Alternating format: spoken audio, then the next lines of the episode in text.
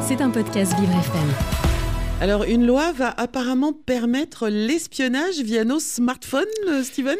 Oui, apparemment, Dominique. Alors, selon un tweet vu un million de fois, le gouvernement voudrait rendre possible l'activation à distance de tout appareil électronique, comme un téléphone portable, pour géocaliser et capter des images et du son ça, fait, ça fait quand même un peu flipper tout ça. On se croirait euh, dans un James Bond là. ne me le fais pas dire, Dominique. En réalité, c'est très trompeur, mais ce n'est pas vraiment vrai. Et ça ne concernerait pas euh, tous les portables de tout, tout, le monde, mais seulement les personnes qui sont visées par des enquêtes judiciaires, donc les gens qui sont en infraction avec la loi.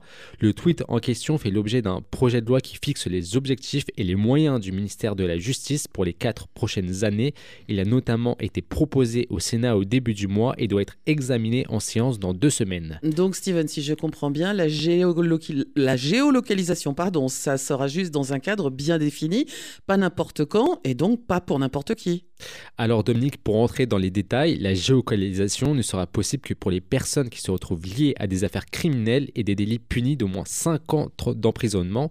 Cette euh, géolocalisation ne serait activable que sur autorisation d'un juge de liberté de la détention ou alors d'un juge d'instruction. Alors, ça, c'est pour la géolocalisation. Et concernant la captation d'images, comment ça se présente?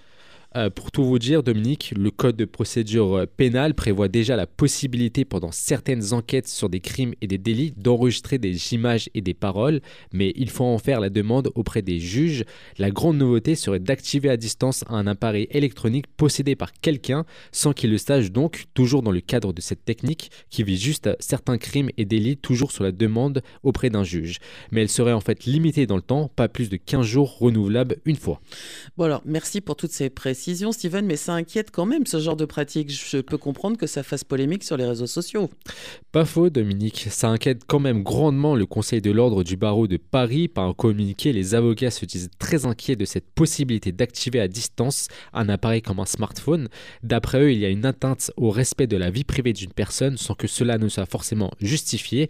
Mais autre souci également, Dominique, les avocats pointent ce projet de loi pour une autre raison il n'y a pas d'interdiction si l'on écoute une conversation entre un avocat et son client, ce qui est contraire au secret professionnel.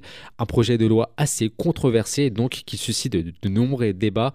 Mais heureusement, l'espionnage pour des personnes lambda comme moi et vous, Dominique, c'est pas pour aujourd'hui. Ça, on n'en sait rien, Steven. Moi, je serais vous, je me méfierais quand même. C'était un podcast Vivre FM. Si vous avez apprécié ce programme, n'hésitez pas à vous abonner.